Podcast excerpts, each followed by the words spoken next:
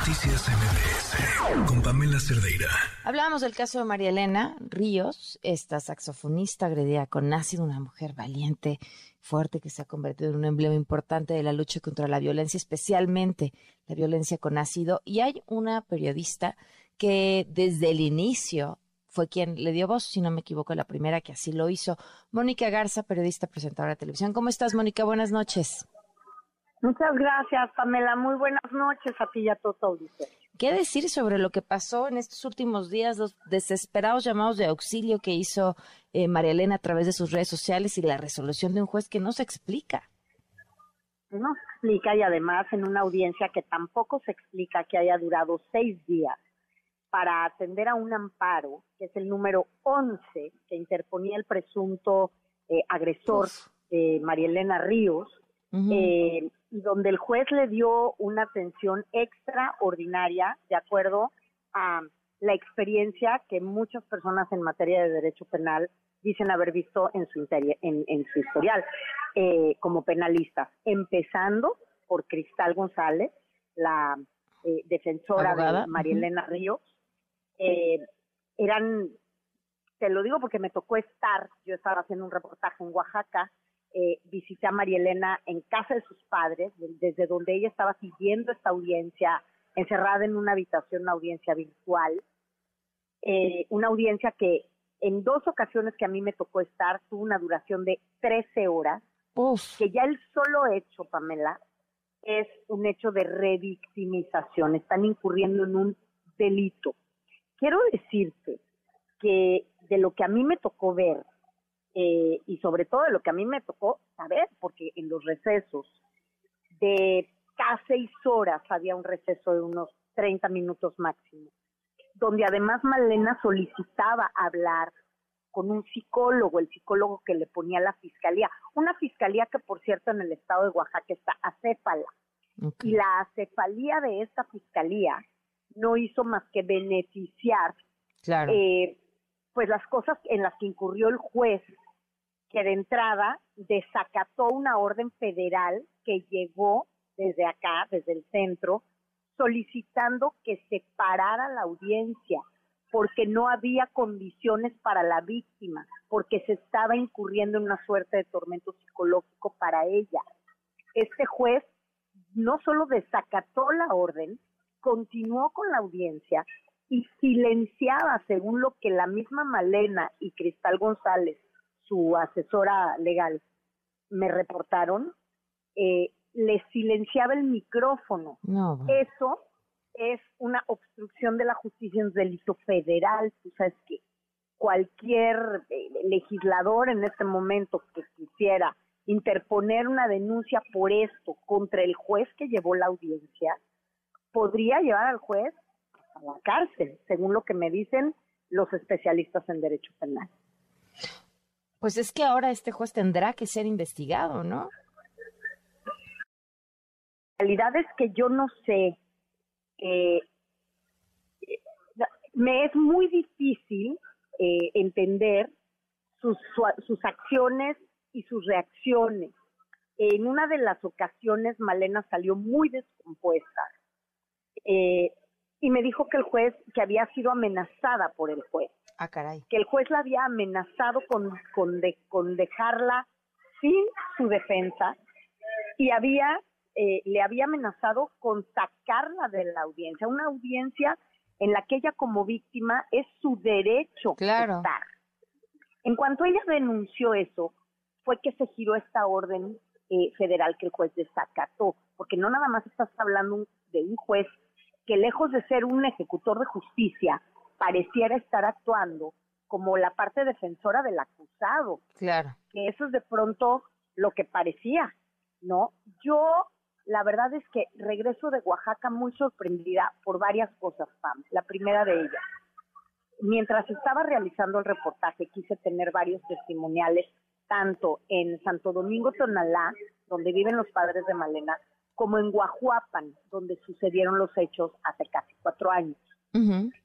Nadie en la calle, las personas que lo vieron, que lo vivieron, las personas que viven cerca, querían darme un testimonial. Y la respuesta es por miedo. Entonces yo me pregunto, ¿por qué la gente le tiene tanto miedo a Juan Vera Carrizal? ¿Por qué todos se niegan a hablar de lo que pasó? Yo fui a Oaxaca a armar esta historia de María Elena y al llegar al lugar de los hechos, no sé, les hacía un par de preguntas, por ejemplo, lo que me sucedió en los hospitales a donde fue trasladada María Elena. El solo hecho de entrar, me vieron la cara, bueno, pues digo, 25 años en la televisión, de algo servirá para que alguien te reconozca que eso sucedió y haz de cuenta que habían visto un, al diablo. Ahorita lo único que vengo es a pedir una autorización para grabar y quiero hacerle un par de preguntas al encargado de urgencias. Quiero saber cómo fueron las cosas aquel 9 de septiembre del 2019. No tienes idea la dificultad a la que me enfrenté solamente por querer contar una historia. Y todo eso habla de un poder que no alcanzamos, uno, ni a dimensionar ni a entender. ¿Por qué la gente en Oaxaca quiere guardar silencio? En este caso que hoy tiene a un acusado de feminicidio en grado de tentativa en libertad y en prisión domiciliaria, que por cierto, el feminicidio en grado de tentativa no alcanza, de acuerdo al Código Penal de la, de la entidad, no alcanza para la prisión domiciliaria. Entonces, ese es otro, e, es otra de las grandes preguntas. Preguntas, por supuesto, como con esa acusación. claro, claro y, y, un poco lo que yo publicaba hoy para, para Opinión 51, justamente, eh, no se manda solo un juez, ni en este caso ni en ninguno. El presidente del Tribunal eh, Superior de Justicia en el estado de Oaxaca, es imposible que no estuviera enterado de lo que estaba sucediendo en esa audiencia, Pamela. Es imposible que no supiera las violaciones a los derechos de Malena como víctima. Sin embargo, permitió que continuara la audiencia. Seguimos con la misma pregunta, ¿por qué?